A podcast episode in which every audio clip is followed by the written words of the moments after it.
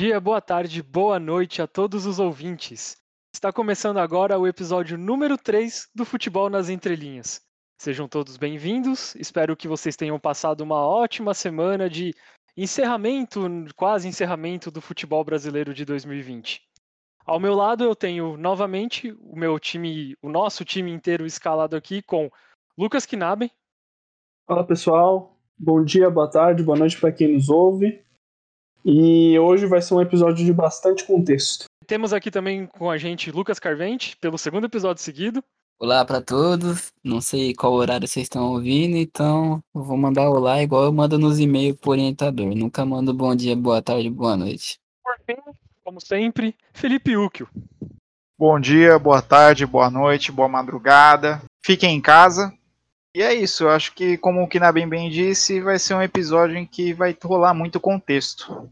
Contexto acho que é a palavra-chave desse episódio bem, muito bem. Time em campo, certo? Todos uniformizados em suas posições, fazendo aquela escalação bem clichê, assim, né? Desse jeito. Ainda em tempos pandêmicos, né? Todos reunidos em tempos pandêmicos, cada um na sua casa. Usem máscara, é, continuem em casa, vai no álcool gel, só saiam quando for possível, né? Agora que a pandemia deu uma aumentada, assim, né? Nas problemáticas. Também os, convido a, nesse tempo que estão em casa, ouvirem os nossos outros episódios, né? O último episódio que soltamos foi um grande balanço que fizemos ali do, do Brasileirão de 2020. Um pouco difícil, mas acho que conseguimos fazer um grande balanço. Não deixem de nos seguir nas nossas redes sociais, F nas entrelinhas no Twitter, no nosso Instagram, Futebol nas Entrelinhas mesmo, e nos mandem e-mail, futebolnasentrelinhas.gmail.com. Antes da gente iniciar, assim, né, na nossa conversa inicial, um recadinho para os que nos ouvem. Vocês sabem que a gente começou com o João. O João, ele, por problemas de agenda, não está conseguindo se reunir com a gente, né? Então a gente está tocando aqui nós quatro, mas. E João, se você estiver ouvindo também, um grande abraço. Estávamos muito da sua participação. Espero que um dia você retorne. Mas muito bem, iniciando assim essa conversa eh, inicial, começando a nossa conversa aqui, né, nesse episódio, fazendo aquela conversa inicial que a gente gosta, nós tivemos o encerramento, quase o encerramento do futebol brasileiro, né? Ainda temos um campeonato que está acontecendo, mas eu sei que o, os três palestrinos aqui do grupo do futebol nas entrelinhas estão felizes novamente, né? Tivemos a final da Copa do Brasil e eu sei que vocês estão loucos para comentar. Podem falar aí o que vocês acharam, suas expectativas. Né? Abel Ferreira alcança mais um título para o Palmeiras. Mais um título do maior campeão do Brasil, né? Dá vontade, né? Corinthians, menor de São Paulo. Mas clubismo à parte, só para irritar nosso host aqui um pouquinho. É, os portugueses agora vão fazer festa aqui, né? Todo mundo que não tiver carreira lá vai vir pra cá pra ir pra um espanhol da vida, uma Bundesliga, né? Porque tá melhor que ficar treinando Braga, Paok ganhar uma Libertadores dá bem mais visibilidade, né? Quem, acho que o Abel, quem sabe, já vai. Aí o Jorge Jesus, né, foi embora. E uma temporada só, não sei se o Abel vai querer ficar, não. Ainda mais que ele nem trouxe a família por causa da pandemia. Agora esse calendário ridículo aí, né? O Palmeiras tá dando férias escalonadas igual empresas comuns. Metade do elenco vai ficar 15 dias, depois outra metade do elenco. É isso, né? Ainda não gosto tanto do Abel, do estilo de jogo dele. Mas vou deixar o, os outros comentarem mais sobre isso. Não vou entrar muito no jogo, não. Bom, mais uma vez palmeirenses felizes, para tristeza do host. Mas assim, é, a, a, minha maior alegria com esse time não é nem tanto o estilo de jogo ou a questão do técnico, mas é a base. Eu acho que no último episódio eu tinha falado sobre a, a surpresa que a base me causou e nesse jogo foi isso, foram os meninos resolvendo, né? Gol do Wesley, gol do Gabriel Menino. É, acredito que é uma coisa que o Palmeiras tem que deixar seguir para o futuro, é, investir cada vez mais nessa base. Que aí, independente do técnico, como o Carvente bem colocou, acaba sendo uma vitrine para esses técnicos portugueses vindo para cá, os estrangeiros no geral que vêm para cá usam o, o futebol brasileiro como uma vitrine para a Europa, né? Então não é algo muito Uh, não é a longo prazo. A gente não pode contar com um projeto a longo prazo desses técnicos, mas a base sim. Então eu acredito que é, é, pensar sempre em investir na base. E é isso. Eu acho que é um exemplo que todos os times poderiam seguir para dar oportunidade para os jovens daqui, né? E eles vão ter uma identificação com o clube que estão representando. Eu acho que a gente pode até debater depois, ou até fazer o nosso ouvinte pensar se a gente pode considerar esses três campeonatos conquistados pelo Palmeiras, tendo em vista esse último, a Copa do Brasil, né, como uma tríplice coroa, né? Mas o que eu queria ressaltar é a temporada fantástica que o Palmeiras fez na sequência de um Flamengo também fantástico em 2019, né? O Flamengo ele ganha Brasileiro, Carioca e, e, e Libertadores. Também foi uma, uma, temporada super, super incrível do Flamengo. Acho que eles nunca viveram isso na, na história deles. E a, a, nossa geração, né? A nossa geração de tipo final dos anos 90, início dos anos 2000, nunca tinha vivido isso dentro do clube. Então é muito bacana para a gente ver ver isso acontecendo, é, ver o Palmeiras conseguir empilhar três títulos numa temporada. Sobre o jogo, queria chamar a atenção sobre o Palmeiras, né, cara? O Palmeiras, desde quando o Abel chegou, ele não teve descanso praticamente e não teve tempo para treinar. Eu senti nos dois jogos da final do um Palmeiras muito mais eficiente, sabe? Aquilo que. Fazendo muito aquilo que o Luxemburgo fazia nos anos 90 e início dos anos 2000, de que era analisar os pontos fracos dentro do time, ver como esse time joga, analisar esses pontos fracos e a partir desses pontos fracos. Eu senti o Palmeiras fazendo muito isso contra o Grêmio, nas duas finais. Tanto é que o Palmeiras não sofreu o jogo inteiro. Ah, tiveram, tivemos momentos de pressão do Grêmio no, jogando lá na Arena do Grêmio no Rio Grande do Sul, no momento em que o Palmeiras estava com um jogador a menos. Mas o Palmeiras soube é, se postar muito seguro atrás e ser muito eficiente na frente, é, tanto no primeiro quanto no segundo jogo. Agora, sobre o Grêmio, eu achei o time muito interessante, né? Tem eu vejo bastante gente falando que o Renato é um treinador ultrapassado.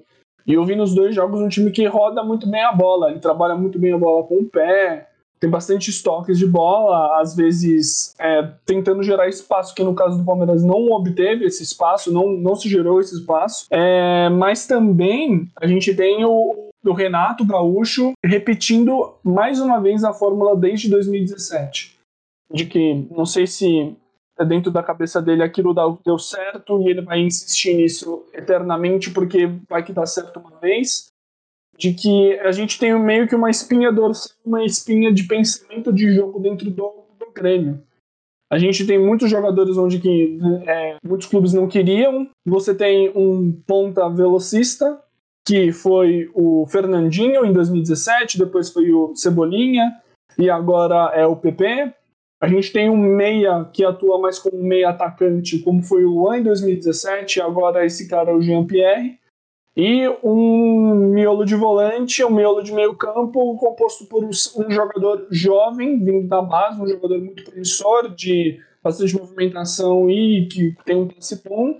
E o Maicon, que em 2017 esse, esse jogador jovem foi o Arthur e agora é o Matheus Henrique. É, de resto, é, eu, acho, eu achei o Grêmio um time muito interessante, né? Um, um elenco bem reduzido, é, reduzido no sentido de, de, de, peças técnicas dentro do seu, do seu elenco e mais uma vez o Grêmio chegando em final de Copa do Brasil. Um parênteses que eu queria colocar é parabenizar a questão do Renato Gaúcho estar tá no sexto ano no Grêmio. Isso daí eu acho que é um feito para o futebol brasileiro, um técnico se manter há tanto tempo no mesmo time, cinco anos, perdão.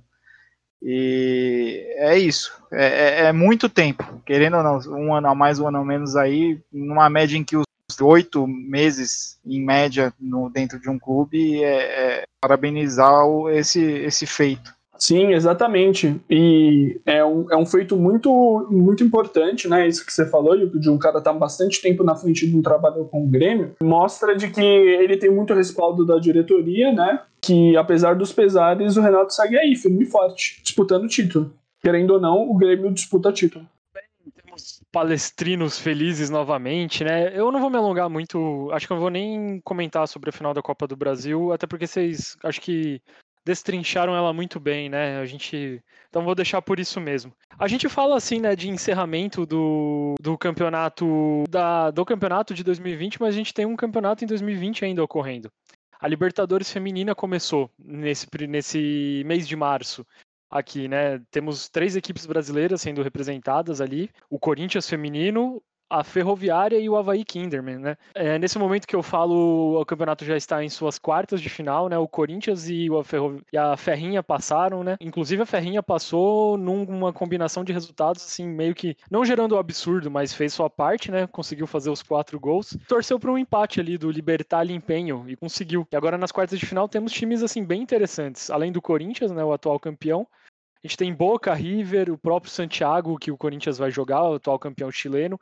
A Ferrinha, que é um time muito competente, por mais que tenha, tenha tido um pouco de desmonte, mas está ocorrendo ainda né, um campeonato de 2020 nesse calendário maluco e nesses tempos malucos que estamos vivendo de pandemia. Falando em pandemia, nós tivemos a então a paralisação do Paulistão agora, né, por decreto. O Paulistão vai, vai parar só depois assim, né, da rodada de domingo, como se o vírus não estivesse já rondando assim por ares e, por exemplo, o Corinthians estivesse já com um surto enorme de covid. Mas enfim, temos uma nova paralisação do futebol por mesmo mesmo que seja um tempo muito pequeno. Eu já quero dizer que eu não concordo com essa paralisação pequena. Eu acho que já deveria paralisar tudo, né? Mas convenhamos, estamos num momento de maior problemática assim da pandemia. O que vocês acham sobre isso? Eu li um, eu li recentemente um comentário no Twitter esses dias de um de um camarada meu, eu queria também aproveitar para mandar um abraço para ele, um abraço para você, Thierry, de que ele vai muito nessa linha de que você disse, Stella, de que o,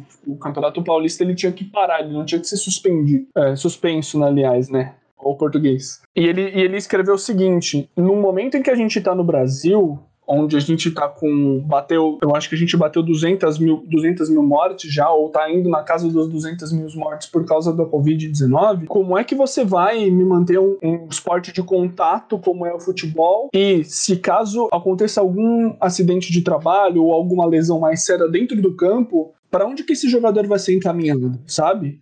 Porque a gente já tem leitos lotados em praticamente o país inteiro.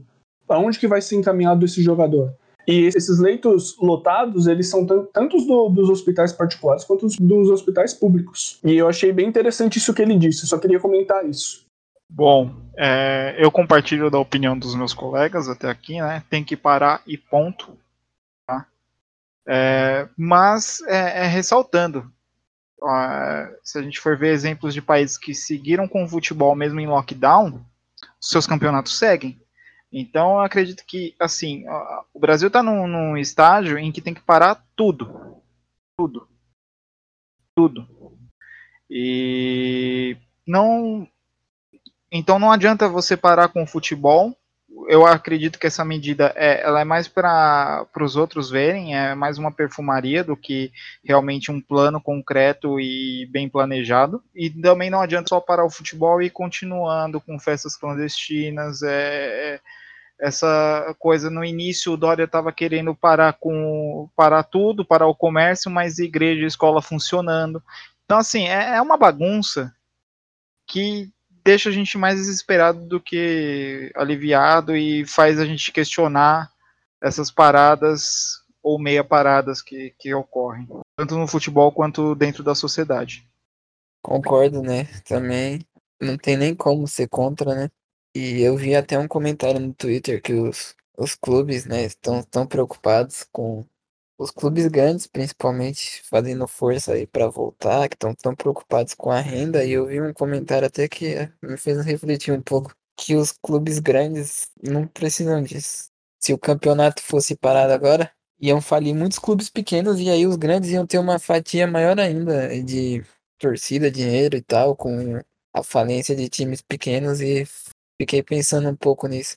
Mas é isso, esses lockdown do jeito que tá, não dá, né? Lockdown que não é lockdown, quarentena falsa, que todo mundo trabalha. Tudo que o Dória fez até agora foi perfumaria, né?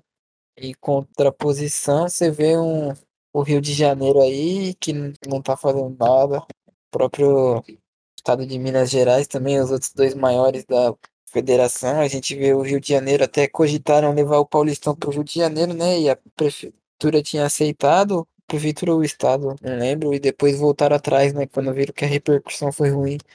E pra gente ver a situação, que o Rio de Janeiro tem nem 20 milhões de habitantes do estado, enquanto o estado de São Paulo tem mais de 40 milhões e o Rio de Janeiro tem bem mais mortes. Então, E vamos combinar também de que não faz o menor sentido você tirar o Campeonato Paulista de São Paulo, é um dos estados mais populosos do país, para ir para um segundo estado mais populoso do país, que é o Rio de Janeiro. Isso não o menor sentido. A esquerda tomou muito.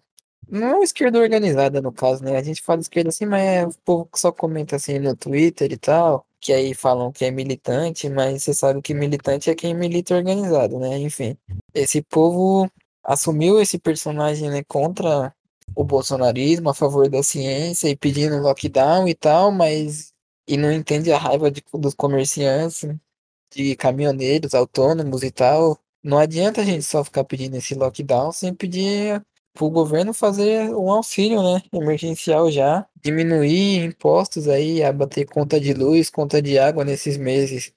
Não adianta ficar pedindo só lockdown sem nenhuma contramedida econômica. Bem apontado pelo, pelo nosso car, querido Carvente, quanto a gente precisa de estabilidade dentro né, de, dessa, dessa situação em específica, né? Eu detesto quando começou a pipocar aquela expressão do novo normal, né? Mas eu acho que a gente conseguiu estabelecer bem aqui o que a gente acha sobre toda essa situação, né? É, falando um pouco, principalmente começando com Copa do Brasil, Libertadores Feminina e essa paralisação. Mas, não menos importante, vamos seguir para o tema do nosso podcast, né? Do nosso terceiro episódio. Inclusive, um tema querido aos meus participantes palmeirenses aqui. Nós vamos falar, sim, de mundiais. De mundiais e de todas as problemáticas que envolve. Não necessariamente o Mundial só. O Mundial que o Palmeiras disputou agora em 2020, 2020 2021, né? O Mundial de 2020 no começo de 2021 é, mas sim de toda a contextualização histórica do que é a tentativa de se organizar um campeonato entre clubes de todo o mundo. Essa, essa ideia aqui, né, para a gente fazer esse podcast começou muito após né, o Mundial, o último Mundial, né, onde o Palmeiras perdeu para o Tigres. E as brincadeiras à parte, né? Toda a retomada do Palmeiras não tem mundial, de como foi alcunhada, de novo uma memória sobre o título de 51 e, e principalmente uma narrativa da valorização dos títulos de mundial, né? Para entender se eles com, competem a ter mesmo esse peso que muitos, muitas pessoas colocam, ou se eles têm um peso menor, o que é maior, o que é menor, ou seja, uma disputa de memória e uma disputa de narrativa, né? Então, vou perguntar aos palestrinos aqui, assim, que estão curtindo o momento, mas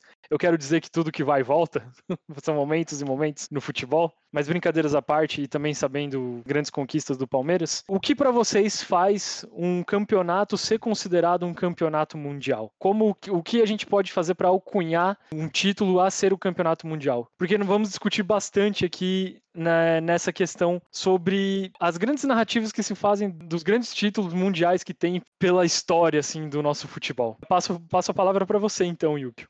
Olha, é um tema muito querido, né, senhor Stel? Mas eu vou me basear em, em leituras é, para esse episódio. Acredito que foi uma oportunidade muito legal para estar tá estudando essa questão que é tão polêmica, mas que muitas vezes ela fica muito pautada na, na, piada da internet, né, no meme, e às vezes a gente acaba esquecendo os contextos da época. Mas, pela pergunta que você fez, eu considero um campeonato mundial quando você tem uma disputa de, de, entre países e intercontinentais aí, né? Então acho que é um primeiro requisito, mas também a gente tem que analisar o contexto desse campeonato. É, como é que a gente analisa esse contexto? Vendo fontes da época em como que ele era tratado, como que ele foi encarado também pelos clubes. Acredito que o que pesa muito para reforçar essas piadas do Palmeiras é que o Palmeiras vacila numa questão de trabalhar a memória desse, desse campeonato, ele trabalha muito tardiamente.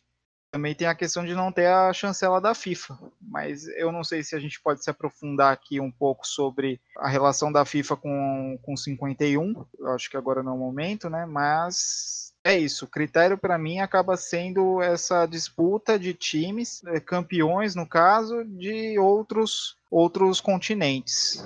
Olha, eu, eu, eu vou um pouco de acordo com o que você disse, o que, nessa questão do contexto dos títulos. Estou dando uma olhada aqui na minha colinha, eu acho que para mim que, que é para mim um mundial que é considerado como um mundial. Vai variar de acordo com o contexto, é, o contexto que esse mundial está sendo disputado, aonde ele está sendo disputado, com quem que ele está sendo disputado, a importância desse mundial dentro desse contexto também e o significado desse mundial dentro desse contexto. Todos esses três fatores, para mim, eu acho que eles formam, dão o caráter mundial e, e dão essa chancela de ser um título mundial ou não eu acho que assim, a gente tem que ter em mente também de que a FIFA é uma entidade. Ela é uma entidade que ela foi fundada, ela meio que rege hoje o que é o futebol. Ela que meio que decide algumas competições, etc e tal, é muito por conta também do respaldo que ela tem por conta da organização da Copa do Mundo. Mas eu acho que eu acho que a gente não pode se prender tanto assim àquilo que ela chancela ser ou não ser mundial, sabe? Eu acho que o Vou bater mais uma vez nessa tecla. O futebol é das pessoas, o futebol é dos clubes.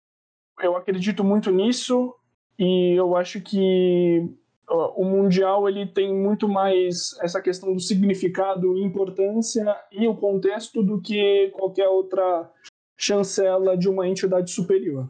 Vou nessa linha aí, né? Óbvio que o campeonato mundial tem que ser um torneio intercontinental, né? Senão ia ser se for só entre países, ele é, pode ser continental, como a Libertadores, a Copa Ouro da CONCACAF, etc. E também essa questão de importância, chancela. Acredito que o campeonato tem que ser, obviamente, né, nessa linha, tem que ser entre países de pelo menos dois continentes, senão ele é um torneio continental apenas, como a Libertadores, a Copa Ouro da CONCACAF, a Champions Asiática, a Champions Europeia, etc, né? E a importância que se dava para o título nesse momento, a chancela da FIFA, e obviamente que a FIFA é uma instituição, né? E citando o Weber aqui, as instituições são feitas por pessoas, né? Não adianta pensar em instituição como algo puro que vai numa linha durkheimiana aí que já foi superada, né? da superestrutura, mas obviamente que a chancela da FIFA é muito importante. E essa questão de prestígio, ser um torneio que era levado a sério por outros clubes e não apenas um torneio para excursionar e gerar dinheiro para as federações.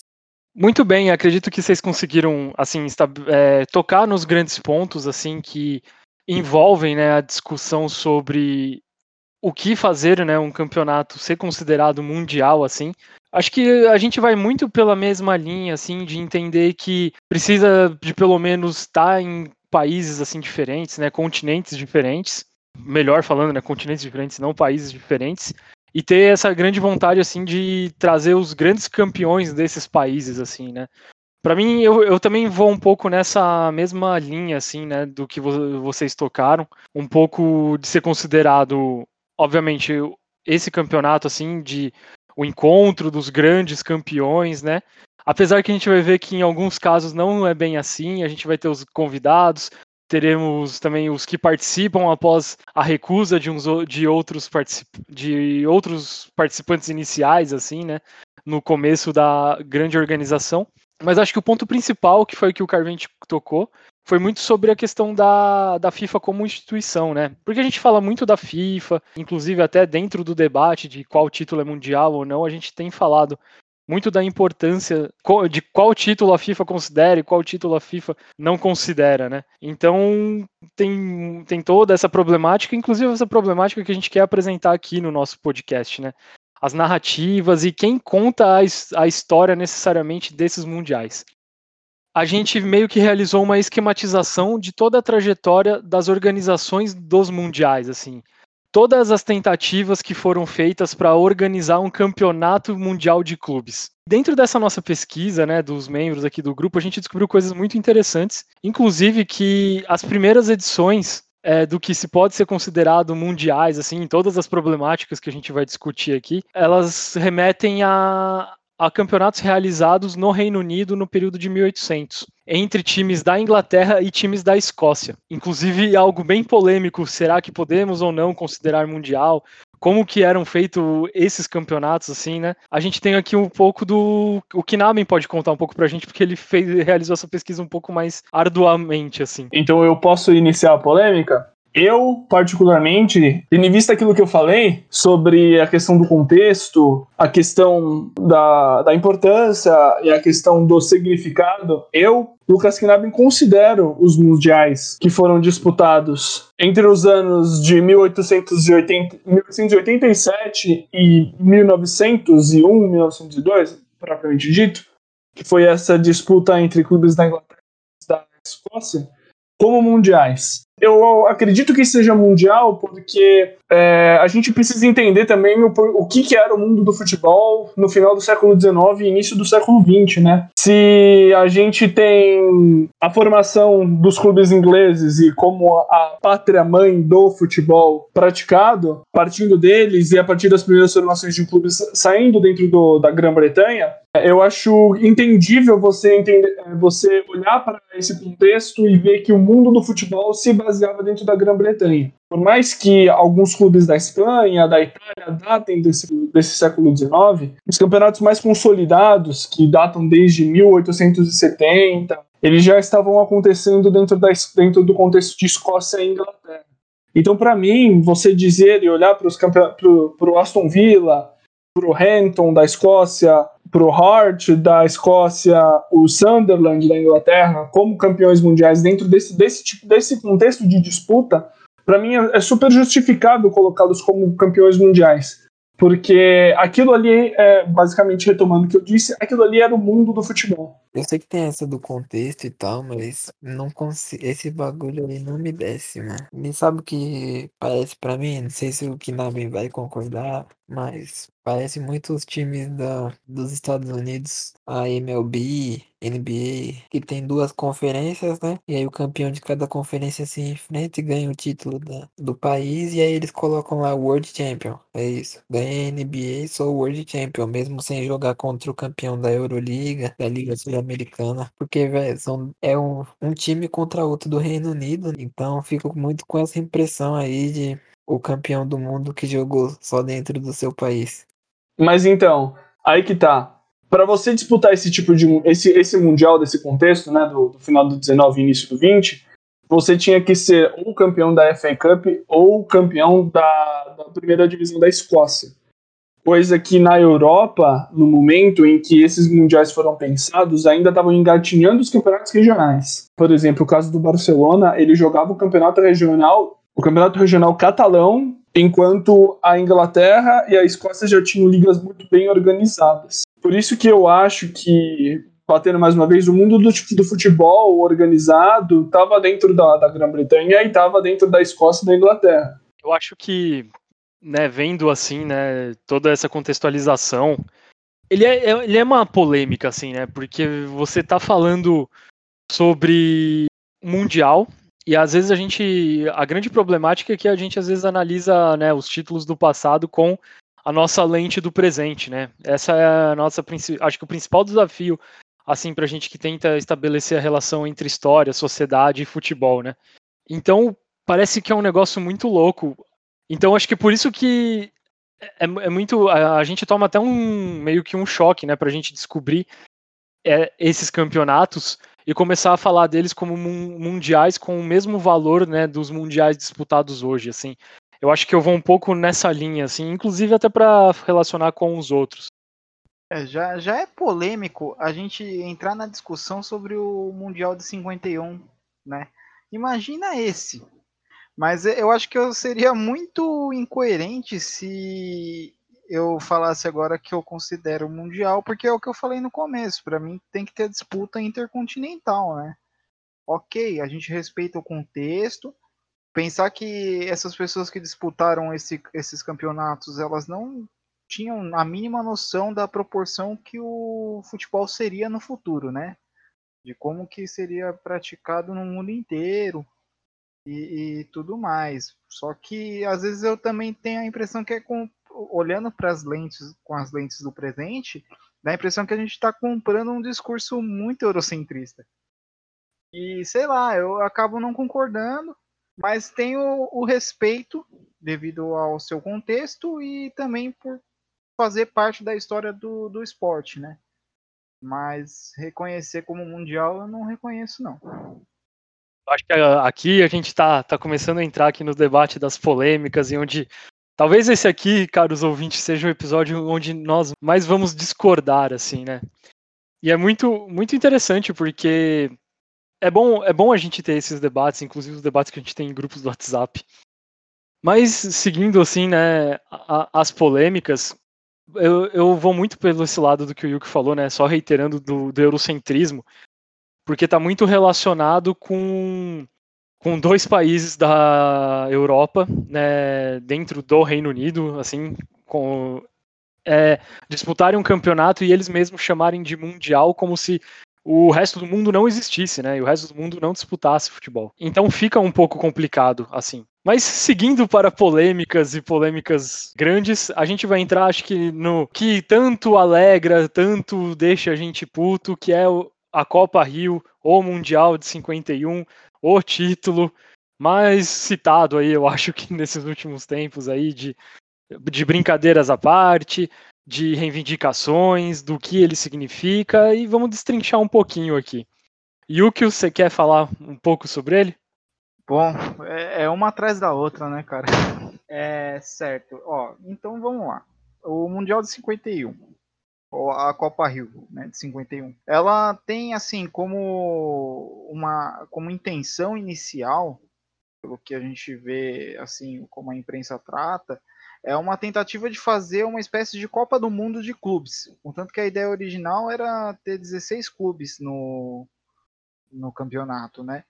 E ela, em 50, tivemos uma Copa do Mundo de seleções organizada pela FIFA. Copa essa que o Brasil perde do Uruguai, né? Que vira assim uma, um vexame nacional. É, é, o clima fica muito pesado. Se você procurar crônicas, inclusive tem crônicas do Nelson Rodrigues sobre isso, são muito interessantes de analisar e você vê o clima de melancolia que estava pelo país inteiro. Aí em 51 tem essa tentativa de fazer esse bendito Mundial de Clubes, que é uma iniciativa do jornalista Mário Filho, inclusive que dá o nome ao Maracanã. Ele, assim, ele era dono de um jornal lá no Rio de Janeiro e, assim, jornal na época você tem um, um, poder midiático gigantesco e então ele com, por meio de contatos que ele começa a divulgar esse campeonato ele chega a entrar em contato com o Jules Rimet inclusive é era o presidente da FIFA na época o, a FIFA a postura da FIFA dentro desse campeonato é, é muito interessante porque ela assim ela dá um apoio moral mas ela não dá um apoio efetivo para que esse campeonato se realizasse você tem até um membro, um secretário-geral da FIFA, um italiano, Ottorino Barassi. Esse cara, ele foi, além de um secretário-geral da FIFA, ele foi um dos caras que ajudaram a, na fundação da UEFA. E ele é o responsável, assim, por fazer o meio de campo entre a América do Sul, o Brasil no caso, e a Europa, né? mas assim a FIFA, a entidade, ela não, não traz o, o, apoio efetivo. Ela só fala beleza.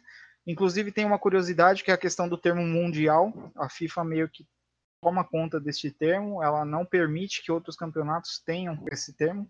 É, campeonatos esses que não fazem parte do que ela esteja organizando. Então o termo mundial é dela, só dela. Só que a imprensa tratava como um mundial também. Vale ressaltar que não tinha Champions League também na época, não tinha Libertadores, então era por meio de. A ideia do Mário Filho era trazer campeões das ligas de cada país, né? Que ele via como potências ou como importantes para o futebol. E tudo na intenção de exaltar o Maracanã, que na época era chamado de estádio municipal esse era o, o, foco, era o Maracanã ser plateia, o palco desse espetáculo.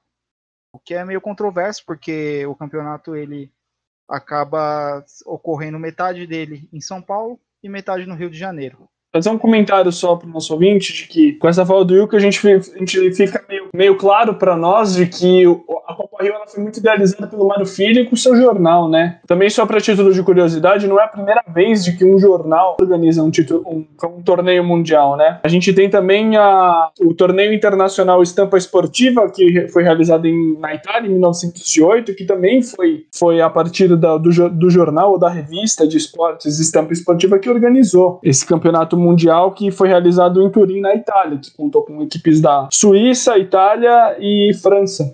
Muito da ideia da Copa Rio também foi para trazer de volta a autoestima do, do futebol brasileiro. Foi convidado, era para ser convidado os campeões de todos os países que participaram da Copa de 50. A esperança não era o Palmeiras, na verdade, né? O favorito era o, o Vasco. E acabou sendo conquistada pelo Palmeiras. E ela teve a chance, ela foi uma competição oficial da CBD, né? E teve participação direta na, da FIFA. Tanto que depois teve uma discussão com o Palmeiras tentando um certificado da FIFA de que ele era o primeiro campeão mundial e ele conseguiu na época que o Blatter era, mas a FIFA reconheceu, falou, o Blatter falou que ia mandar o certificado, tanto que fizeram alguns posts em sites, nos sites oficiais da FIFA, né, nas redes sociais, que era o primeiro campeão mundial e fizeram, teve aquela frase Green is the color of envy, que depois a, a Puma trouxe reavivou essa frase, né? Agora na campanha em 2019, que verde é a cor da inveja. Também agora quando o Palmeiras ganhou a Libertadores no Mundial, a FIFA postou, né, a história do Palmeiras falando da academia e tal, e o, o primeiro parágrafo era falando como o Palmeiras foi o primeiro campeão mundial de clubes. Mas ficou devendo esse certificado, né? A gente sabe o que aconteceu com o Blatter. E aí, depois do Blatter, a FIFA deixou meio de lado, nunca mais tocou nesse assunto, porque começou, teve a Copa Rio de 52, o, o Fluminense também pediu reconhecimento e foi um torneio com um caráter muito mais amistoso, a gente vai falar daqui a pouco. E começou a abrir a porteira, né? A pequena taça do mundo, foram pedindo reconhecimento em vários torneios e aí a FIFA quis blindar o, o torneio dela, né? E não reconheceu mais. Vocês tocam muito nessa questão né, da, da representação dos clubes e principalmente nessa questão de limpar a imagem do futebol brasileiro após o Maracanazo. Eu queria ressaltar aqui a importância do campeonato do Atlético Mineiro, da excursão que o Atlético Mineiro fez na Europa, que ficou conhecida pelo, também no hino do Atlético Mineiro, que, são, que eles são os campeões do gelo, que foi uma excursão assim pela Europa do Galo e o Galo enfrentou vários e vários times da Alemanha, inclusive Bayern, Borussia, Schalke. E foi importante também, inclusive tem um texto no Ludopédio sobre isso, que estará linkado é, no, na descrição do nosso episódio, sobre o, o, esse campeonato do gelo. Só um adendo, porque ele, o título de 51 não é a primeira representação que melhora a imagem do Brasil, assim, assim de, reconhecendo. Já que você citou o Galo, né, só para falar como o Brasil não tinha campeonato brasileiro ainda, né? Teve aquele. Teve só um protótipo em 38, né? Que o Galo ganhou. E só foi ter o primeiro brasileiro em 59, então era aquilo, né? Do eixo. Os convidados foram o campeão paulista e o carioca. Na época não se reconhecia o futebol de Minas, da Bahia, Paraná, Rio Grande do Sul, Pernambuco. Então já começa errado aí, né?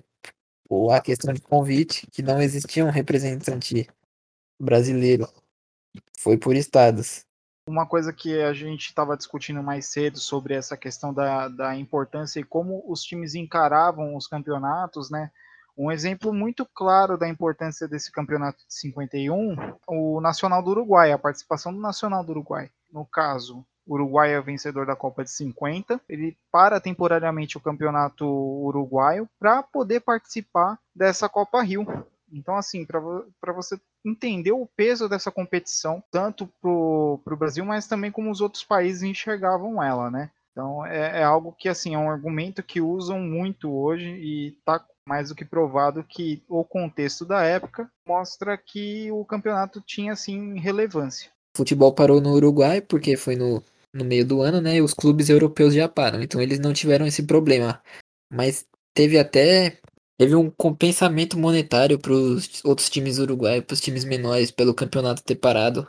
Para ver como essa questão. E o Uruguai era o atual campeão, né? Lembrando.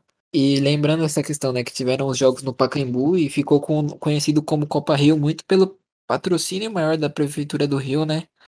E a própria questão do Mário Filho, né? De ter sido um torneio que ele idealizou, então ficou com esse nome de Copa Rio, mas não era o nome oficial, tanto que teve jogos em São Paulo tomar a palavra aqui, assim, né, para falar que a gente leu né, texto, um texto também do Ludopédio, no, nossas maiores referências são de, desse site, inclusive um site muito bom que a gente recomenda, de trabalhos acadêmicos, né, de a respeito do futebol. Esse texto sobre o mundial é impressionante como a presença do Mário, do, do Mário Filho é, é extremamente, é, assim, tem uma grandiosidade na sua presença, até na figura dele como figura, como pessoa pública no Brasil, né, daquela época, respondendo em seu jornal, respondendo pessoa, é, outros jornalistas que não gostavam, que achavam que esse torneio ia ser um fracasso, né, e ele sempre dando coroada, coronhada assim, né, nessas pessoas. É algo assim de interessante. Como o Yu, que gosta de comentar, é, parece até que é um bagulho chato pela insistência que o Mário Filho tinha. Isso, inclusive, eu acho que dá até um, um uma argumentação assim para quem não considera esse título mundial. Né? Dá uma argumentação de você falar, meu, isso aqui era muito mais uma iniciativa meio que privada do Mário Filho em estabelecer o nome do Maracanã, vincular o nome do Maracanã, o que é bem interessante, porque por mais que era vincular o nome do Maracanã, um time do Rio não ganhou, né? Então acho que não tinha nem toda essa questão, assim. Mas como, como isso está muito relacionado com toda essa iniciativa iniciativa dele, assim, né? Então eu acho que dá muito escopo e muita argumentação para quem não considera esse título um campeonato mundial. Mas aí eu estou entrando em algumas polêmicas, assim. O que vocês me dizem? Eu acho que a, o, a questão política do Mário Filho sobre a Taça Rio de 51, ela é muito, ela é muito presente, né? Como a gente leu no texto, e eu acho que seria muito fácil a gente ter isso vivo, né, a partir das publicações da, do jornal dele. Mas eu, eu enxergo isso como uma coisa muito secundária ao que esse título representou para o Brasil e para o mundo, muito secundária também para aquilo que ele pretendia ser. Tudo bem, teve toda a questão de promoção do Mário Filho, porque ele também é um dos idealizadores do Maracanã, né? Ele foi um dos caras que meio que bancou a construção do Maracanã, onde o estádio está hoje, etc e tal. Mas o batendo na tecla do meu argumento inicial, a Taça Rio de 51 ela tem uma razão de ser, né? E eu também volto aos mundiais de, do, do final do século XIX disputados entre Inglaterra e Escócia, de que sim, a gente tem toda essa questão da centralização dentro da Grã-Bretanha, mas aquilo ali fazia muito sentido, aquilo ali tinha uma razão de ser. É, mas só para deixar claro que eu não considero qualquer coisa mundial. É, algumas, algumas coisas eu acho que é, prepassam essa questão do significado por coisas que a gente ainda vai se adentrar ainda. Olha, te falar uma coisa. Antes de gravar esse episódio, eu assim, eu ficava com o pé atrás em considerar a Copa Rio um mundial. Só que, olhando a forma como foi tratada, e se você vê quando o Palmeiras ganha esse título e a imprensa, como ela nomeia esse título, você já tem o contexto, juntamente com o que? É, a, a importância dada por clubes de outros países e serem confrontos intercontinentais. Juntando isso, Sim, eu considero. Para mim, o que falta é a chancela da FIFA, que chegou perto de ter. Mas a, a FIFA teve outros problemas, como o Carvente citou aí, o Joseph Blatter estava com, com probleminhas, acabou não rolando. Mas, assim, se a gente entra nos critérios, aí entra no, nos critérios que eu coloquei anteriormente, né? Que tem é, confrontos intercontinentais, você tem o contexto e você tem aí o, a, a importância dada na época, né? Aí é, eu acabei agora, tipo, eu tenho uma, uma base para poder falar, não, é, foi mundial sim e tal. Mas é, é eu fico suspeito também para falar. Mas até aí, cara, eu acho que dane-se a chancela da FIFA. Ah, deu, deu a papelada o Xerox lá, mas não é igual no YouTube. Você não tem o, a plaquinha não, mas, dourada de 100 assim, mil inscritos, entendeu? É, o, o, o, Mundial tem um significado, aquele título tem um significado. A FIFA, a FIFA chancelando não, pouco importa. O Mundial foi disputado, ele teve caráter mundial, e é isso que importa, sabe?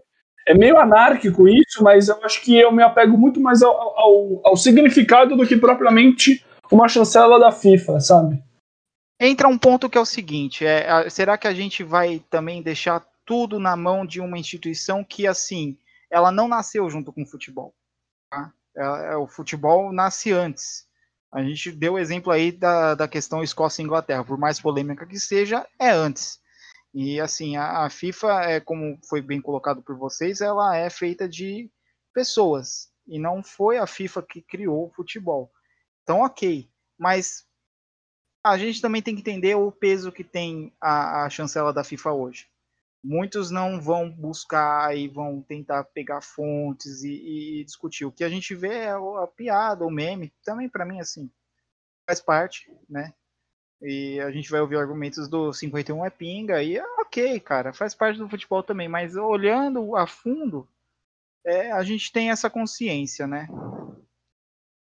Pô, eu concordo com o que foi dito, que a FIFA não nasceu, o futebol nasceu antes da FIFA, né? Mas por mais que a gente queira negar, porque é uma instituição corrupta e tal, mas aí até a CBF também, né? E a gente usa o argumento que a CBF reconheceu para falar da unificação dos títulos brasileiros. A FIFA é a instituição máxima do futebol, né? Então é meio da soco em ponta de faca tentar discutir com ela. Ela tem o, o capital social para definir certas coisas, então não adianta a gente brigar muito, né? Aí também fico meio pá de falar que é mundial exatamente pelo meme, né? E teve um péssimo timing quando o Corinthians foi campeão do mundial da FIFA 2012 e o Palmeiras começou a brigar por isso e tal. Já tinha um dossiê em 2007, né? Mas mesmo assim foi depois do título de 2000 do Corinthians, do 2005 do São Paulo. E já tava no estatuto do clube, né? Pra usar a estrela vermelha. Só foi usado uma vez em 73, 74. Na década de 80 também foi usado, viu? O problema é que nem, ninguém quis seguir o estatuto do clube até agora. O estatuto previa essa rememoração de colocar a estrela em cima do escudo, só que ninguém respeitava. Então isso, isso gera um esvaziamento cada vez mais e um momento de memória cada vez mais gradual, até chegar o momento que o Corinthians ganha o título da FIFA e, e o Palmeiras vai ter que correr atrás de um processo dentro da FIFA para reconhecer um título de que ele muito ele podia ter muito bem feito isso durante anos e anos. É isso. Foi. Então devo ter. Eu falei errado, então. Não sei se foi 83 ou 84. Mas é isso, porque já tinha os dois brasileiros. Tanto que essa camisa tinha as duas estrelas amarelas, que eram os brasileiros, né? Que ainda não tinham sido unificados. Os dois da década de 70. E a estrela vermelha no meio do Mundial, né? Só foi correr atrás depois quando morreu o meme, né? Que o meme era o Corinthians que não tinha Libertadores e virou o Palmeiras agora que não tem Mundial. E já que falamos muito dessa questão do Mário Filho, né, tem que lembrar a, constru...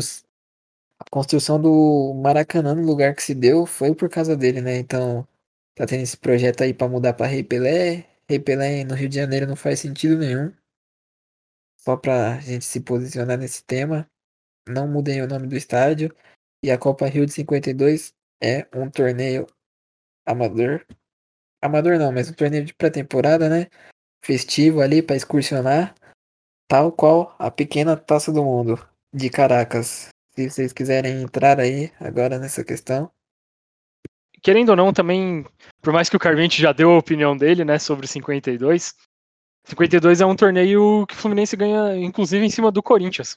É, esse mundial que eles reconhecem, que eles pedem o reconhecimento, por mais que tenha as questões do aniversário e tudo mais, foi um bastante disputa. A gente teve 17 títulos nesse meio tempo, né? Fluminense estava em um grupo, Corinthians em outro. Inclusive é, teve, teve vários vários assim clubes assim que a gente conhece de hoje, né? Muitos clubes portugueses, o Penharol também estava nesse, é, nesse campeonato, Libertar, Áustria, Viena e alguns times da Alemanha nesse ponto, eu acho interessante reforçar algo que está virando meio que um padrão aqui na nossa discussão, né? A gente falar de contextualização, argumentação e principalmente narrativas. A quem servem essas narrativas, né? A quais servem essas argumentações? Por isso que eu falo, é, é muito polêmico e também muito difícil, até porque a gente também está trabalhando com memória. E, e memórias tem toda uma grande questão de apagamento, de lembranças, o como lembrar, o como esquecer essas memórias, né? Mas eu estou dando uma contextualização maior. É, falando um pouquinho das pequenas taças, pequena taça do mundo, né? Levando um pouco para o lado, assim, né? Tipo, olhando, nossa, se as pequenas taças do mundo fossem consideradas, o Corinthians teria mais um Mundial. É, aos torcedores São Paulinos, São Paulinos teriam mais duas.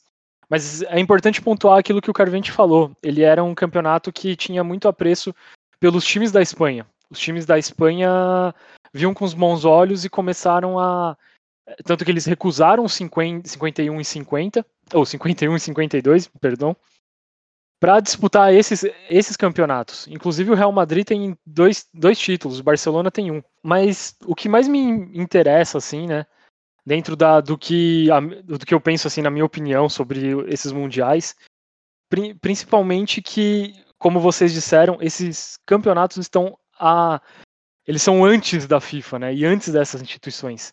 E, acho que esse é o grande ponto que temos que colocar aqui. Eles já aconteceram, o que importa mesmo é o que, o que, que nós vamos fazer com eles. O que, que é a memória, o que, que é a história, e dentro da nossa sociedade, é, a gente pode estabelecer entre eles, assim, né? Eu, eu vejo certa importância, assim, na pequena taça do mundo. Inclusive o Corinthians faz um pouco dessa piada, né? Que fala que não. Ah, não, é, eu já vi algumas postagens, principalmente acho que no Instagram do Corinthians, falando que ah, o Corinthians se sagrou o campeão da pequena taça do mundo, mas não consideramos mundial, porque sabemos do seu, o, seu, o seu peso e tudo mais, tentando dar uma provocada em 51. A questão de curiosidade, o Milionários da Colômbia considera mundial a, o título deles de 53, ganham em cima do River Plate. O que é muito interessante, porque vai muito com aquilo que eu disse a respeito de é, como, como essas narrativas e como essas argumentações dependem de muito de quem está contando essa história, né? Mas eu acho que a gente já falou bastante sobre a pequena taça do mundo. É necessário a gente entrar agora na questão dos intercontinentais, né? Também entraram numa polêmica ali depois da FIFA ter falado que o primeiro mundial era de 2000. Eu acho que isso foi muito mais mal interpretado do que colocado como um ponto inicial dos mundiais, porque a gente vê a, a, a tentativa de se organizar um campeonato mundial vem desde 1800 bolinhas, sabe? Então muito complicado você colocar 2000 assim como o início. Mas desde passo a bola para vocês para falarem um pouco sobre os intercontinentais. Eu acho que você falou a gente falou um pouco da pequena taça do mundo, né? Vamos falar, falar que foi bancada por um empresário, né? Tanto que ela foi bancada por um empresário, né? A pequena taça do mundo e tal, para excursionar, trazer grandes times para Venezuela, que sempre foi o pior país, né? De futebol na Comembol.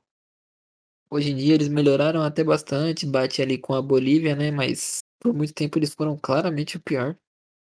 E tinha essa função aí de atrair e tal, atenção pra Venezuela. E tanto que em 53, né?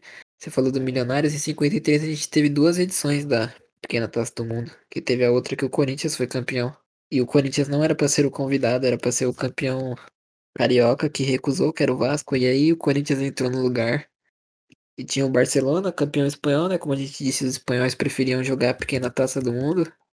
E a Roma, a Roma que era campeã da Série B italiana e não da Série A. Então é óbvio que não tem o, o mesmo peso da Copa Rio de 51. Puxando a sardinha aqui, sem clubismo, tem o, o Celso Unzetti, Unzelti, pesquisou muito sobre a questão da pequena taça do mundo. Então indico as entrevistas, o texto dele. Reiterando, né, mais uma pequena questão é, além da pequena taça do mundo, a gente, eu falei que a gente ia partir para os intercontinentais, mas só um adendo.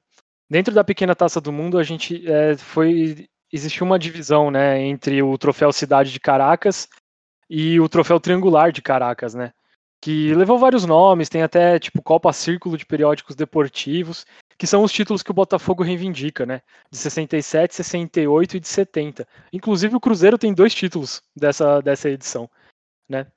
É, e até interessante, em 69, um clube da União Soviética então ganhou, o Dinamo Moscou. Mas só princípio de curiosidade mesmo. Vamos seguir para os intercontinentais. Então, os intercontinentais, né, tem dois momentos deles.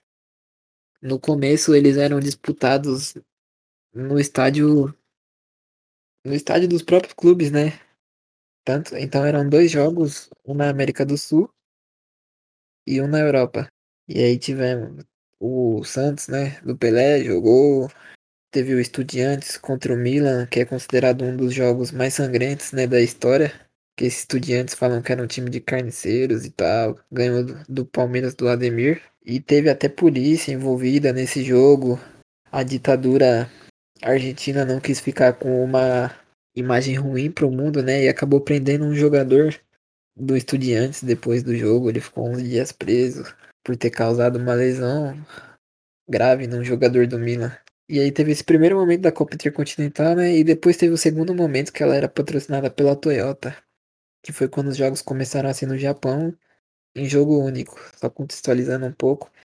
E falam que o desdém dos europeus começou depois, né, da lei Bosman, o euro e a diferença de entre os elencos dos clubes, mas sempre teve meio que um desprezo dos europeus, tanto que eu acho que a gente dá muita importância ao mundial, tem gente que considera o mundial maior que a Libertadores, o que é, eu acho uma ofensa imensa.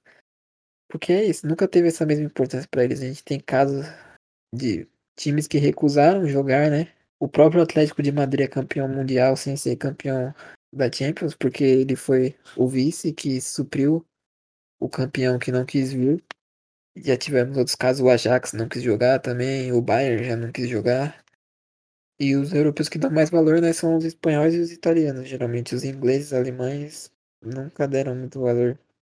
Eu eu acho que eles optavam muito por não jogar esse mundial de jogo de ida e jogo de volta na América do Sul e na Europa, muito por conta desses episódios mesmo de violência do futebol eh, latino-americano. É aquilo, né? Era muito mais preferível você abrir mão do torneio mundial só para coroar do torneio campeão mundial, onde disputavam só duas confederações, né, a Comebol e a UEFA. Era muito mais preferível abandonar isso do que você perder a tua temporada inteira.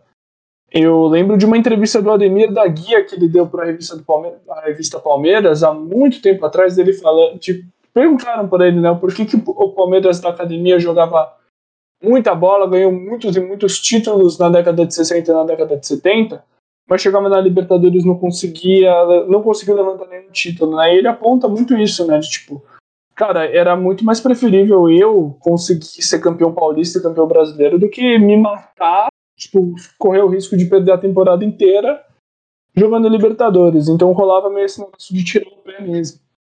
E só sobre esse negócio da pequena taça do mundo do Botafogo, que o Stella disse, eu acho muito complicado você reivindicar esse negócio do, do Botafogo como campeão mundial na, na década de 60 e 70, justamente porque já estava meio que pré-estabelecido de que os campeões mundiais sairiam da disputa, é, sairiam a partir do enfrentamento entre campeões da Libertadores e campeão da, da, da Europa Cup, que é a atual Champions League.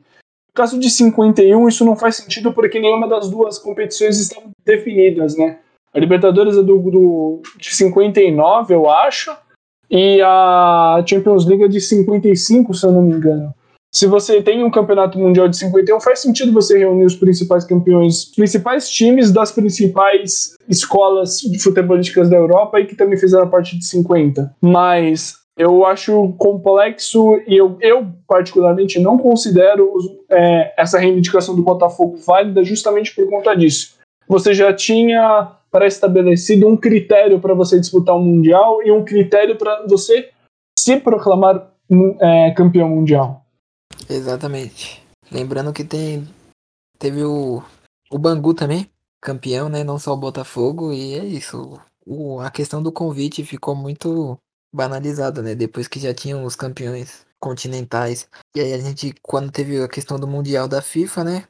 O Inter, o Mundial da FIFA, né? O, o Corinthians foi o primeiro campeão, né? Daquele torneio que ficou Teve polêmica, porque ainda teve o Intercontinental nesse ano, que o Boca foi campeão, tanto que a FIFA reconhece os dois agora. E o próprio Palmeiras, né, que era o campeão da Libertadores 98, o Vasco era, ou de 99, o Vasco era de 98, o Corinthians também era o campeão brasileiro de dois anos antes. E aí ficou toda essa questão e por isso, e a FIFA pro, prometeu o, o campeonato 2001, né, pro Palmeiras e tal, que também não ia ganhar, não ia adiantar nada, porque o time já estava em desmonte, o time da, da Parmalat, e, aí ficou toda essa polêmica, só voltou em 2005, né, e o Inter foi o São Paulo foi campeão, 2006 o Inter, e aí teve essa questão da FIFA, de ser Mundial FIFA, e como os clubes ganharam, né, eles ficaram menosprezando os títulos dos rivais. O Corinthians ganhou em 2012 também, lembrando, e aí ficou essa questão, o Grêmio não conseguiu ganhar o Mundial da FIFA, né, e o Inter ganhou, e aí fica de Intercontinental não é mundial.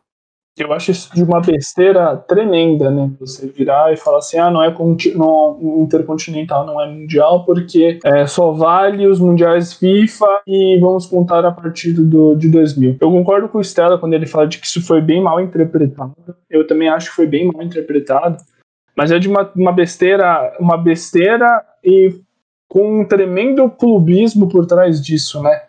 Porque você pode. Tem essa questão de você olhar time, por exemplo, o caso do Corinthians, e falar assim: ah, eu sou bicampeão da, do mundo, o São Paulo só é uma vez campeão do mundo, e é só, são só esses clubes nacionais. E o Inter também é campeão, e são só esses os clubes nacionais. Total, esquecendo totalmente do Flamengo de 81, esquecendo do Grêmio de 83, do Santos, do Pelé, os dois títulos do que ele, é, os dois títulos que ganhou. Eu acho, eu acho que tipo, eu acho isso de uma bobeira absurda, cara. Porque é, mais uma vez eu vou bater nessa tecla. Naquele contexto, o, o, o estava pré-estabelecido os critérios para você se declarar campeão mundial. Antes da FIFA querer organizar um mundial. A gente sabe que tiveram as tivemos a tentativa de 2000, paralelamente acontecendo no Intercontinental, mas aqui também dizendo que eu considero o Mundial de 2000 do Corinthians, mas eu acho muito complicado você apagar a história e você apagar o significado do Mundial, tendo em vista né, que os jogos foram televisionados e eles foram tratados por, pela mídia como campeões mundiais, e você simplesmente fala assim, peraí, a partir, de do, a partir do momento em que a FIFA chancelou os campeonatos mundiais, tudo que está para trás a gente não considera, a gente reinicia, a gente reseta o futebol e começa a considerar mundial daqui para frente, sabe? Eu acho isso muito, muito, muito complicado, sabe, de se fazer. Essa questão é obviamente clubista, né? Porque é só pegar exatamente os rivais que ganharam. Inter ganhou e Grêmio não. O Corinthians falar que tem dois contra um só de São Paulo e fica nisso, né? E aí justificar que não tinham os outros continentes. Se for assim, a gente tem que desconsiderar, né? Um título mundial do Uruguai, os títulos da Itália de, na década de 30, porque não tinham times de todos os continentes na Copa do Mundo, né? E a gente sabe que naquele contexto o futebol era muito. eram os dois melhores times. Antes de toda essa questão de, da unificação do euro, o limite de estrangeiros nos times europeus, eles não tinham super seleções igual hoje. A lei Bosman, né? Que os, o passe ficava com o time, então não saíam tantos jogadores. Então. Eu acho que isso está muito relacionado ao mau uso do passado, né? O como, como você pega olha para o passado e por questões extremamente clubistas você desconsidera. Como que a gente desconsidera um título que seja, vamos colocar assim, a diferença de nomes? Nisso eu até não discordo muito de um, de um ter sido chamado de Intercontinental ou Copa Intercontinental, Copa Toyota lá, seja como era o, o, o nome que dava a esse título. Você não pode desconsiderar o grande jogo que foi os grandes jogos do Santos, certo? O, os dois títulos do Santos, um contra o Benfica e outro contra o Milan, ou os dois grandes jogos do São Paulo, o próprio jogo contra o Grêmio e o Hamburgo, Flamengo e Liverpool, inclusive o jogo outros mundiais que os clubes brasileiros não conseguiram alcançar, né? A gente tem as duas tentativas do Cruzeiro, a própria tentativa, a tentativa do Palmeiras contra o Manchester, o Vasco contra o Real Madrid em 98, né? Até antes do Mundial de 2000, né? O famigerado é aquilo, né? Parece que não, não existe história. Por uma questão clubista, você apaga, você tenta apagar jogos e jogos que foram que foram aconteceram, é, foram televisionados e mesmo que não tenham sido televisionados, existe documentação, existe toda todo um fato já acontecido sobre isso, né? O Grêmio Ajax também, né? Pensando em um outro outro mundial que o em outro mundial que o Grêmio tenha que, que perdeu. Mas seguindo assim, né? Acho que a gente já que a gente já falou meio que por cima, chegando nas polêmicas dos mundiais atuais, assim, né? Na Copa Mundial de Clubes FIFA, o Carvente já falou um pouco, assim, né? Principalmente sobre a, questão de 2000 e como 2000 também estava aconteceu tanto essa, esse embrião, assim, né? Do que ser, do que são os mundiais atuais, com o com a, com a Intercontinental que durou até 2004. Até 2005, o Mundial ganho pelo São Paulo. Ah, eu já vou deixar aqui, assim, né, de, de como minha opinião, né, e como esses mundiais, assim, mudaram o peso dele, principalmente pela relação que o neoliberalismo e toda a questão do capitalismo está envolvida dentro do futebol, né? E como virou, sim, um embate entre Davi e Golias. E sim, o, aquele debate sobre a superação, o resultado que tem que ser de 1 a 0, jogando ali para bem nos detalhes. E não à toa, os três campeões brasileiros dessa edição, tirando o OK 2000, porque ele é uma exceção, acho que há essa teoria do Davi Golias, é, foram ganhos ali no, no, não vou dizer nos detalhes, porque não foi por uma bola, mas sim com o maior exímio de detalhes da perfeição, eu vou dizer assim. Jogos perfeitos contra equipes muito superiores, assim, em questões de elenco e financeiras. Mas eu passo, eu cruzo essa bola para vocês. Só queria colocar uma coisa que o Estela ressaltou sobre essa questão da globalização e do neoliberalismo no futebol mas também eu quero colocar o item da memória aí, porque a memória desses jogos está muito mais viva na nossa geração, que é a geração que usa a internet e faz, produz os memes, produz essa, essa piada e massifica ela. É, esses jogos estão muito, muito vivos, né? Eu tenho como memória, assim, a defesa do Rogério Ceni no, no, na cobrança de falta do Gerrard então, eu acho que essa questão de estar próxima à memória do, da nossa geração também reforça muito o, o peso dado a ela. Não querendo excluir a questão da, da globalização e do, do neoliberalismo dentro, mas a, a memória eu acho que pesa e muito também. Só para finalizar aqui essa questão também do clubismo, né, que a gente não falou. O próprio Mundial de 2000, né, antes do título de 2012 do Corinthians, ele era muito apagado, os rivais falavam que o Boca que ganhou, que não pode ganhar com sem, Mundial sem Libertadores. Ficou por isso, né? Dessa questão que do país anfitrião, né? Que foi o único Mundial, como eu já tinha falado, que foi num país de futebol desenvolvido, né? E aí o Corinthians ganhou como o anfitrião, era um dos poucos anfitriões que tinha chance. E ficou nisso, mas hoje em dia, quando tem o convidado aí do Catar, do Japão, a gente acha bonito, né? Fala, nossa, torce pra esse time, porque é a zebra. E a questão dos outros continentes, né? Nesse tempos de globalização, o futebol deu uma desenvolvida mais, né? No o próprio Japão, depois do Zico, ficou aquilo de a J-League vai estourar, a MLS agora fica com essa, né, de trazer super craque, achando que vai estourar, e a gente vê que não é assim. A China, e a China agora instituiu, né, um teto de salário e uma quantidade de jogadores da base para desenvolver o próprio futebol, sem ficar trazendo esses ex-jogadores em atividade. E a gente vê como tinha muita soberba dos times da Comembol e vários foram eliminados, e até, como a Estela falou, o Davi contra Golias, a gente vê que desde o Corinthians em 2012 que um time da Comembol não faz gol no europeu. Os outros times que chegaram na final conseguiram fazer o Mazembe, o próprio Kashima Antler fez gol nos europeus e quando chega um time da Comembol não faz. Perde de 1 a 0, 2 a 0, mas não consegue fazer um gol. Não perde por 2 a 1 igual o Kashima perdeu. Então fica aí esse lembrar, né? Igual com quando não tinha brasileiro, só se considerava São Paulo e Rio de Janeiro como tendo futebol. Hoje em dia a gente lembrar que existe futebol fora da Comembol e da UEFA, né? Eu acho que o que o Yuki falou sobre esse negócio da memória, da gente viver o presente, a gente sofre muito disso, né?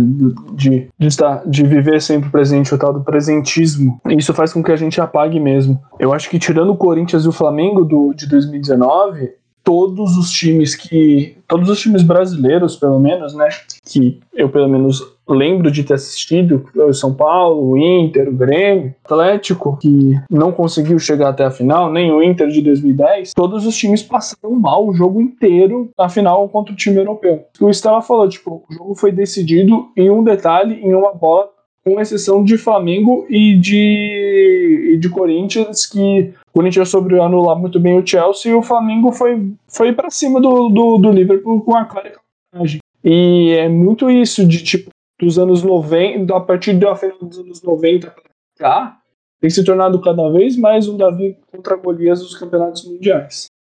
Né, um pouco para essa discussão do desse do Davi contra o Golias e como a gente fala, né, como isso tá, eu, eu acabei querendo esquecendo de um negócio que eu no passado.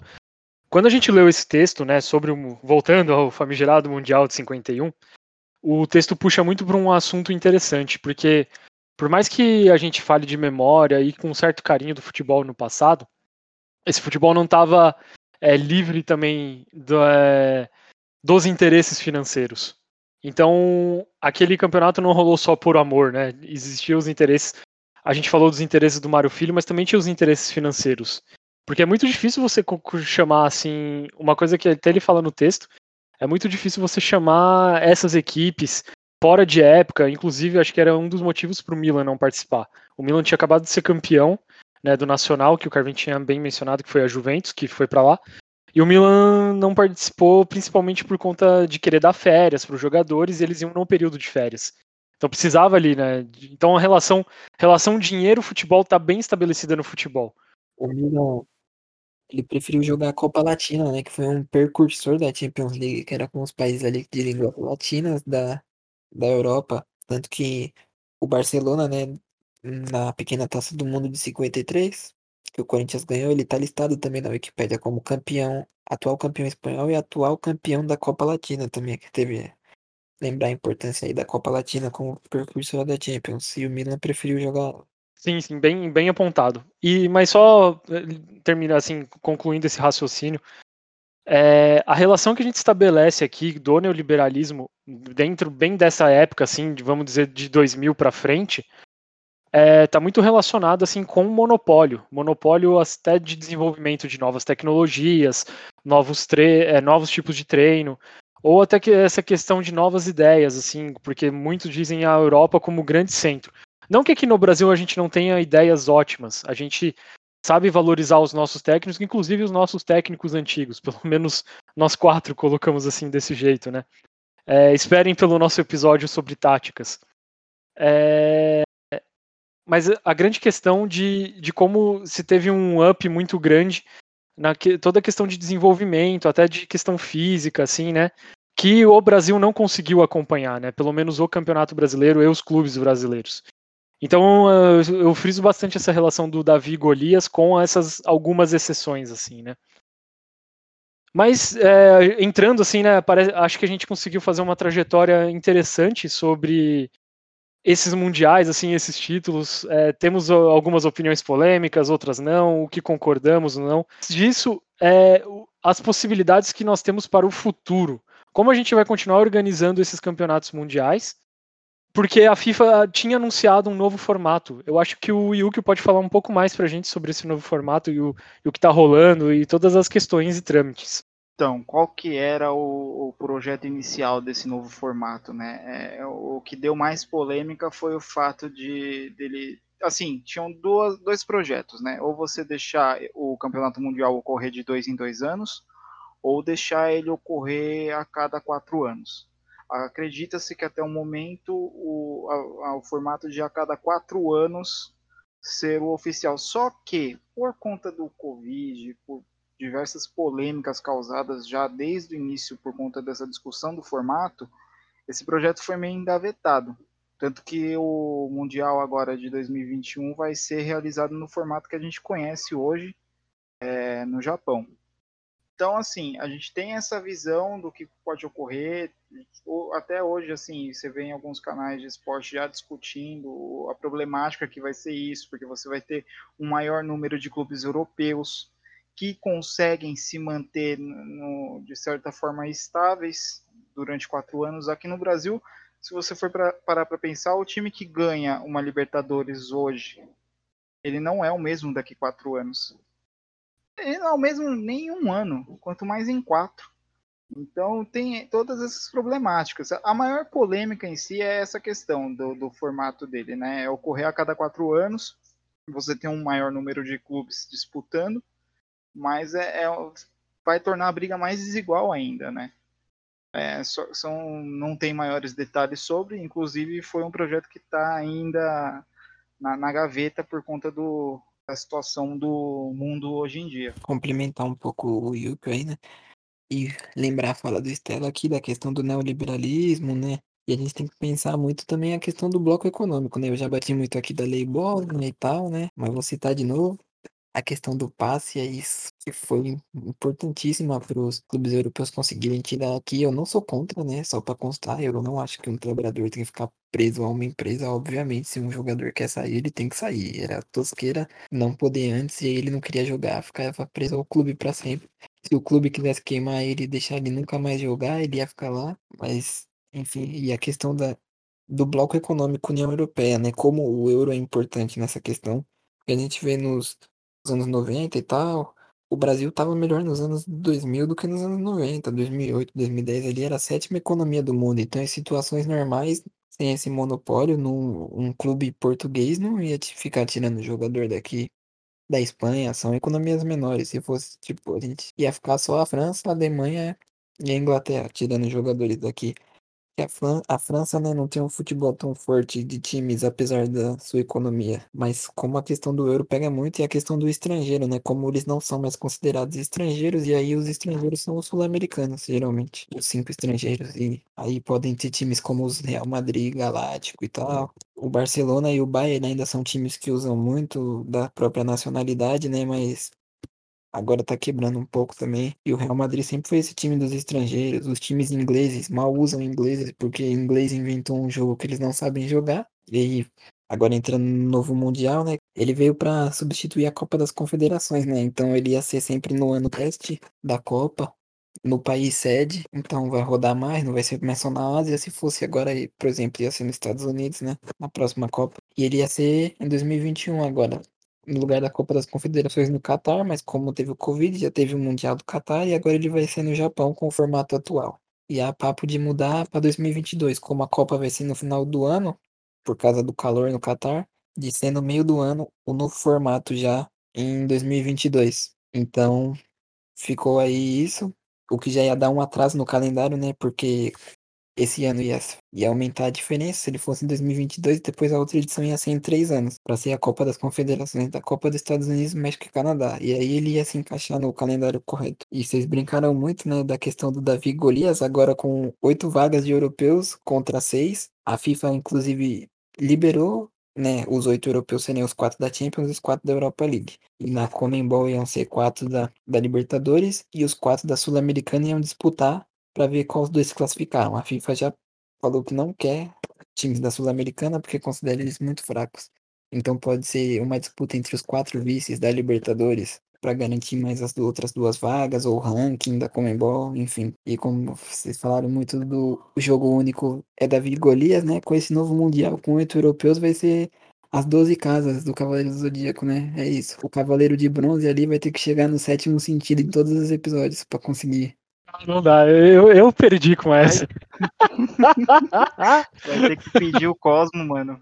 Já era. Cara, é absurdo isso, né? A gente tá caminhando para esse Mundial que, cara, olhando para esse tipo de Mundial me faz defender o Mundial de jogo único ou o Mundial no formato atual, de tão absurdo que é. A gente tá caminhando, cara, para uma Supercopa da UEFA, que é aquele torneio de me perdoem a palavra, é um torneio absurdo, um torneio retardado que eles querem monopolizar os principais clubes da Europa numa liga só. Isso não tem o menor cabimento, cara. Na minha visão, isso não tem o menor cabimento.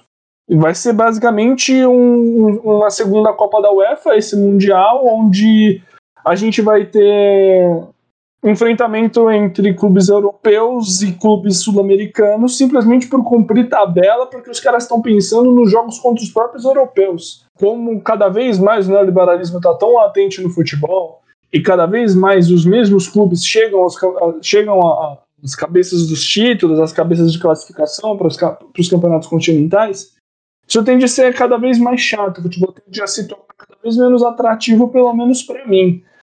É, é só você olhar para o caso alemão, cara. A Bundesliga é um campeonato super recente, onde mais de 50% das vezes quem foi campeão foi o Bayern de Munique. Para mim isso é meio surreal, cara. Você torcer, torcer por um clube e tendo convicção de que você vai ser eternamente coadjuvante. Eu acho que é isso que vai virar essa, essa, esse novo formato do Mundial. Você vai ganhar Libertadores, você vai participar da Libertadores, você vai participar desse Mundial durante quatro anos para ser um eterno coadjuvante. Eu, eu acho muito complicado, muito, muito, muito complicado. Apesar de eu não concordar, eu não, não, gostar, não gostar do formato de Mundial, né, porque eu, eu, sou, eu sou da seguinte opinião de que é muito difícil você coroar o melhor time do mundo apenas em um jogo, porque você, você tem diversos fatores, né, A gente tem muito latente essa questão da impre imprevisibilidade do futebol, de que ve muitas vezes faz com que o melhor time não ganhe o jogo, né? Porque futebol não é uma ciência exata, ela é feita de, ela é feita de seres humanos. Para mim é, é, uma, é uma coisa muito humana isso. Eu acho muito complicado você coroar um campeão mundial num jogo único. E agora, nesse formato, puta, pior ainda. É a imprevisibilidade do mata-mata, né? Nem sempre o, aquele time que chegou é o melhor do europeu também. No ano do Corinthians mesmo, o Bayern era melhor que o Chelsea. Se o Tigre ganhasse, ele não ia ser o melhor time do mundo. Se ele ganhasse do Bayern, ele não ia ser melhor que o Liverpool, que Sim. perdeu pro Bayern e tal. Sim. E lembrar essa questão do neoliberalismo sempre do monopólio da premiação, né? O objetivo da FIFA de aumentar as vagas para europeus é fazer os europeus gostarem mais gastar, né, ir como turista para ver os jogos do Mundial, dar mais importância e aumentar a premiação, obviamente. Mais jogos entre dois europeus dá muito mais renda de televisão. Isso para mim transparece o seguinte: esse modelo de coroar um campeão mundial a partir de um torneio é um modelo muito válido. Sempre foi. Por mais que eu, eu considere alguns campeões mundiais, eu, Lucas, que considere alguns clubes campeões mundiais dentro de alguns, alguns torneios disputados durante a história, eu acho, eu acho um modelo muito, mas muito fraco. Polêmica, como diria Avalone. A, a minha visão desse novo formato é, é assim, a FIFA está com a intenção de criar uma Champions League própria, né? É, querer ainda pegando o mercado da América. Mas assim, ela tá querendo ter uma fatia do bolo do que a UEFA tem com a Champions League, né? Outra, né? Esse, porque a ideia também desse mundial é Aqui é, começa com a, essa desculpa, né? Essa ladainha de reunir os vários campeões, assim, né? Aí você pensa, né, que a gente já tem quatro classificados da Libertadores. O Grêmio 17, o River 18, o Flamengo 19 e o Palmeiras 2020. E é o que eu vos digo, o Grêmio de 2017 não existe mais. Nem o River de 2018, muito menos o Flamengo de 2019, apesar de ser um pouco mais recente. Mas são contextos diferentes. E muito provavelmente, quando rolar esse negócio, o Palmeiras de 2020 não vai existir. Não só os clubes é, aqui da, da sul-americanos, mas claramente os representantes dos outros países, dos outros continentes. É justamente por conta desse monopólio europeu dentro do futebol de que é muito difícil esses clubes se manterem. Porque você vê o caso do Palmeiras, que foi campeão da Libertadores, utilizando bastante a base. Daqui dois, três anos. É só você olhar a rapa que o Jorge Jesus fez quando foi pro Benfica, foi, saiu do Flamengo, sabe? É, já não é o mesmo time, entende? É, é complicado. Um time brasileiro se manter em um ano já é um puta sacrifício. Mas...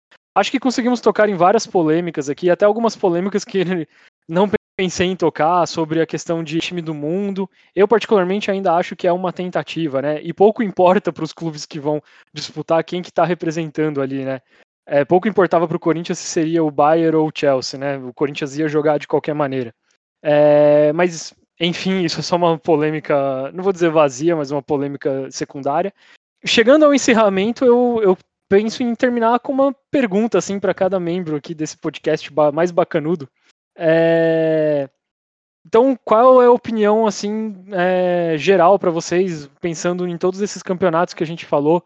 O que vocês consideram, o que vocês não consideram, o que vocês acham que pode considerar, ou não precisam necessariamente tomar uma opinião, mas sim falar sobre a polêmica como um todo, que eu acho que faz parte da minha opinião. Mas eu vou passar isso para vocês, primeiramente. Eu vou lançar o sem clubismo aqui. Só é mundial o da FIFA, o Intercontinental e a Copa Rio de 51, mas não tem clubismo envolvido. Eu acho todas as formas de todas as formas de tentativa de organização de torneios mundiais válidas e eu considero todas. Mas é aquilo que eu falei. Precisamos analisar o contexto e precisamos analisar o momento que esses torneios estão sendo disputados. Se há critérios pré-estabelecidos ou não. De resto, para mim, o, o torneio que evoca coroar o campeão mundial, para mim, ele é independente de chancela de FIFA, independente de chancela de, de clube, etc. Para mim, ele é, ele é válido. Mesmo eu não concordando com o fato de um torneio ou um jogo coroe o melhor time do mundo. É, bato na tecla novamente sobre contexto, é, confrontos de clubes de países de continentes diferentes e a questão de como ele foi tratado na época, né? E a questão do trabalho com a memória também. Eu acho que muito do, da brecha que o Palmeiras deu por não trabalhar direito a, a memória e querer fazer tudo muito em cima da hora, é, a gente colhe os frutos hoje. E só ressaltar que assim todos os méritos do mundo para os clubes que passaram a vencer os mundiais de 2000 para frente, assim, como o Stella brincou aí de Davi Golias e os caras, independente da forma como foi o jogo, conseguir vencer, eu acho que é, é, é um grande mérito e assim, tá presente na nossa memória, pelo menos na minha tá muito presente, então eu queria ressaltar isso. E querendo ou não, assim, é, eu sou palmeirense, é complicado, mas eu tô não tô tentando não ser clubista aqui, mas eu reconheço o Mundial de 51. Eu vim para esse para essa gravação não reconhecendo, eu vim com o pé atrás, mas agora, assim, depois de ler, buscar fontes, a gente, eu acabei é, mudando é, a minha visão aí. Muito bem, temos polêmicas lançadas aqui, inclusive a de Lucas Knaben. Muito difícil, né? Assim, a gente passou por, por muita coisa aqui, né, dentro de, de opiniões, assim, e acho, acho que sempre é mais difícil a gente começar a dar as nossas, assim. Eu, eu acho deveras muito, mas realmente muito estranho a gente considerar os primeiros mundiais, né, aqueles primeiros campeonatos da Inglaterra como mundiais. Mas como a gente está aqui falando, estamos em três historiadores e um cientista social, a gente, a gente estabelece muito toda essa questão de contextualização e, e memória e, e a interpretação do passado para o entendimento do nosso presente e da nossa sociedade. Eu devo dizer que eu, por mais que isso pareça ficar em cima do muro, eu compreendo completamente quem fale que 51 não é mundial assim como eu vou compreender completamente quem fale que 51 é mundial. Dentro das argumentações possíveis, lógico, a argumentação 51 não é mundial porque eu nunca vi é uma argumentação que beira o ridículo. As pessoas em 3010 vão falar do mundial de 2000 e falar, ah, eu nunca vi e não aconteceu. E eu consigo, eu assim particularmente, consigo ver sim 51 como como um campeonato mundial, até como um embrião ali, né? O que muito que a FIFA tenta dar esse reconhecimento, até tenta dar o reconhecimento para 52, apesar da gente ter tocado um pouco no assunto que é que ele é um pouco polêmico por conta do aniversário do Fluminense, as tentativas. Acho que o que a gente quer dizer aqui é que em cada desses campeonatos, desses torneios, esses títulos que novamente já aconteceram, não tem como eles desacontecerem assim, né? Eles, é, eles estão sujeitos a interpretações, argumentações, posições, assim, né? Posições no que eu digo. Cada um pegar esse título e levar para algum tipo de narrativa. Então, dentro das, das discussões, sejam elas clubistas, sejam elas de boteco, sejam as discussões mais sérias, elas têm o seu lugar a partir de um discurso, né? Eu me sinto levemente assim inclinado a aceitar que as pequenas taças do mundo configuram também um pouco, um pouco de embrião também do que seriam vinhos a ser os intercontinentais. Mas é aquilo, futebol é organizado por pessoas, continua, vai continuar sendo organizado por pessoas o que eu vou terminar a minha opinião assim falando um pouco sobre o que eu acredito. O futebol é bem mais do que título. A gente está discutindo títulos aqui, a gente está necessariamente discutindo história. Mas eu acredito que seja isso acredito que seja essa grande discussão que a gente fez aqui a principal. E estamos chegando ao fim de mais um episódio. Peço a todos os seus agradecimentos, dos agradecimentos do, do, dos participantes, obviamente. Não sei se vocês querem falar mais alguma coisa, é, desculpa, é, eu acabei falando demais. Mas acredito que seja isso. É isso, agradecer de novo os ouvintes e só lembrar que não é só europeu que tira jogador aqui fugir um pouquinho do eurocentrismo, né? Oriente Médio, China também tiram direto até o Egito, né? Tirou uns tempos atrás o Pirâmides. E a MLS está começando a tirar agora também, né? O Brenner. Já saiu uns jogadores dos times menores no Uruguai e tal. Então, é isso.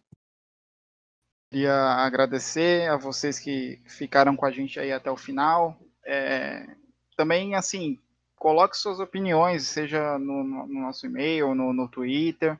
A gente é, é legal ampliar o debate. E também queria só ressaltar que o futebol nasceu antes da FIFA. É sempre bom a gente pensar nisso, tá? Claro que a gente pode dar assim os pesos e proporções no presente, mas é sempre bom olhar também o passado e reconhecer que o futebol muitas vezes é o que é hoje por conta do que ocorreu antes, tá? E é isso. Queria agradecer a todos que nos ouviram até agora. Ressaltar mais uma vez para nos seguirem nas redes sociais, tanto nas nossas redes sociais pessoais quanto no nosso, nosso, nas nossas redes sociais do podcast. Mas é isso, foi um episódio super gostoso de se gravar. Bom, ficamos, ficamos por aqui, né? Gostaria de agradecer novamente a todos os ouvintes, a os ouvintes que nos acompanham desde o nosso piloto, os novos ouvintes, quem está chegando aqui. Novamente, reiterando, como eu falo em todo episódio, é, tá saindo muita coisa boa, a gente prepara muita coisa e muita coisa para que a gente quer soltar, tanto as nossas opiniões e principalmente nós não somos os donos da verdade. Inclusive nesse episódio tivemos muitas discordâncias. A gente gosta, a gente adora, ama discordar entre a gente, assim como a gente ama também concordar. Mas é isso, esse foi um episódio muito muito gostoso de se fazer, um episódio que teve tra foi trabalhoso. Os textos que usamos estarão linkados no, estarão linkados na descrição do episódio. Agradeço novamente a todos. Uma ótima semana e esse foi o episódio número 3 do Futebol nas Entrelinhas.